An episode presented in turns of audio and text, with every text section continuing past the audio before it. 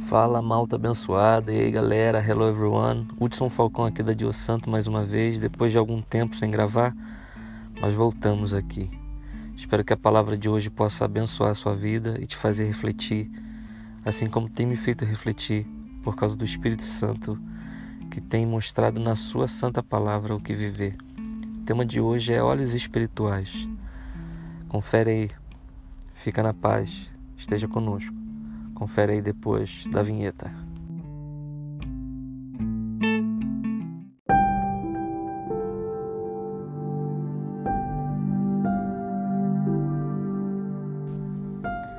Fala aí, malta, tudo bem? Assim como falamos anteriormente, uma coisa que o Espírito Santo tem colocado em meu coração e eu queria compartilhar com todos. É, por muito a gente ouve falar sobre olhos e a Bíblia fala muito sobre olhos. E, para ser sincero, essa semana eu fiquei extremamente intrigado com algo que o Espírito Santo tem, não vou dizer o termo incomodado como muita gente diz, mas tem feito o meu coração focar nisso. E isso me chama bastante atenção porque é uma coisa que eu vejo que faz total diferença e pouco se fala ou alguns falam sem tamanha profundidade. O Salmos 119, versículo 18, o salmista diz o seguinte: Para que Deus abra os olhos do autor, para que ele consiga enxergar as maravilhas da lei de Deus. Eu acho isso muito interessante. E é isso traz algo para a gente muito enigmático, para ser sincero. Eu mesmo nessa semana eu fiquei me perguntando e fiquei pensando o que seriam os olhos do coração? O que seriam os olhos espirituais que enxergam? A gente sabe que o órgão responsável pela nossa visão são os olhos. Então, uma pessoa cega, ela não consegue se deslocar direito. Uma pessoa cega, ela não consegue andar direito. Ela não tem essa capacidade porque ela não tem um órgão principal que faz com que ela seja autônoma e vá de um lugar para outro sem um constrangimento ou medo. Apesar que hoje em dia há muitas pessoas cegas que leem braille e que andam de muletas ou andam com alguma, algum cão guia que os levam para algum lugar. Mas ela fica sempre à mercê ou é necessário ter um apetrecho, alguma coisa a mais para que ela consiga se deslocar e entender o mundo que ela não vê. E entendendo-se de maneira espiritual, como é que a gente tem esses olhos para andar de maneira espiritual? Óbvio que não são os olhos naturais. Óbvio que são olhos espirituais, mas o que é que representa os olhos espirituais? Bem, a gente sabe que os olhos são a candeia da alma. E se os seus olhos forem bons, o seu, seu interior será bom, é o que diz a palavra de Deus.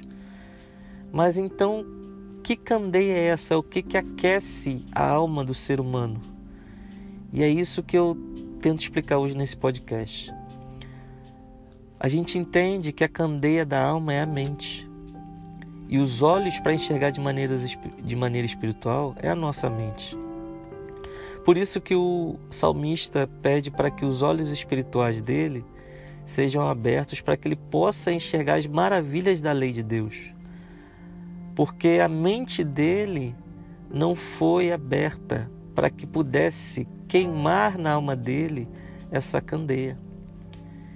E aí muita gente pode ter alguma dúvida em questão de como ter a nossa mente, que é o nosso olho espiritual de discernimento, de entendimento, de andar espiritual, como a nossa mente pode, de maneira contundente, é, nos mostrar e nos fazer enxergar para que a gente ande de maneira espiritual. Bem, não tem como a nossa mente e os nossos olhos, é o que representa nossa, nossa, nossos olhos espirituais, é a nossa mente, não tem como a nossa mente andar de maneira espiritual se ela não absorve alimento espiritual.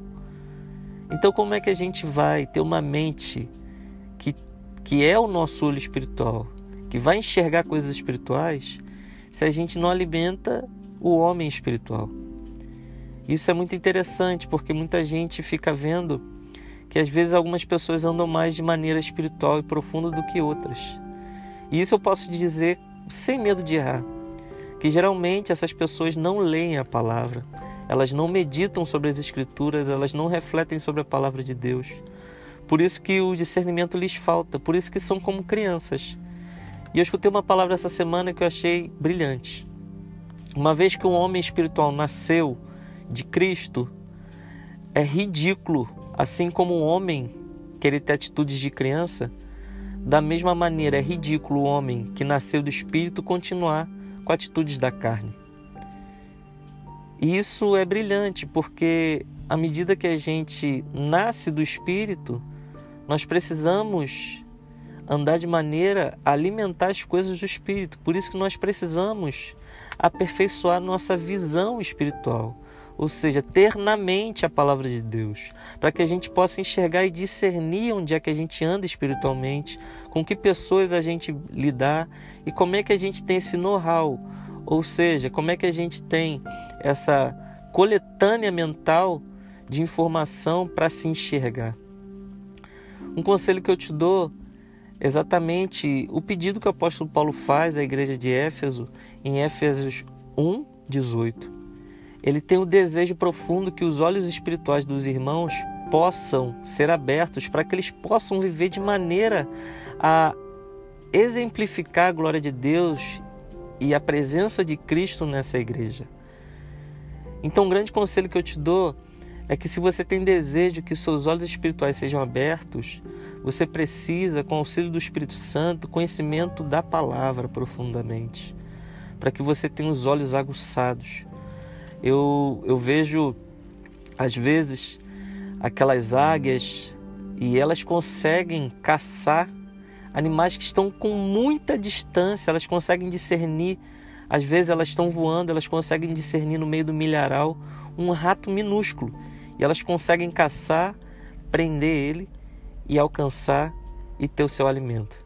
Da mesma maneira, os gatos, os felinos na selva africana, eles à noite eles conseguem caçar porque eles têm uma visão privilegiada mesmo na escuridão. Já as suas presas não têm. Da mesma forma, somos nós que somos nascidos do Espírito.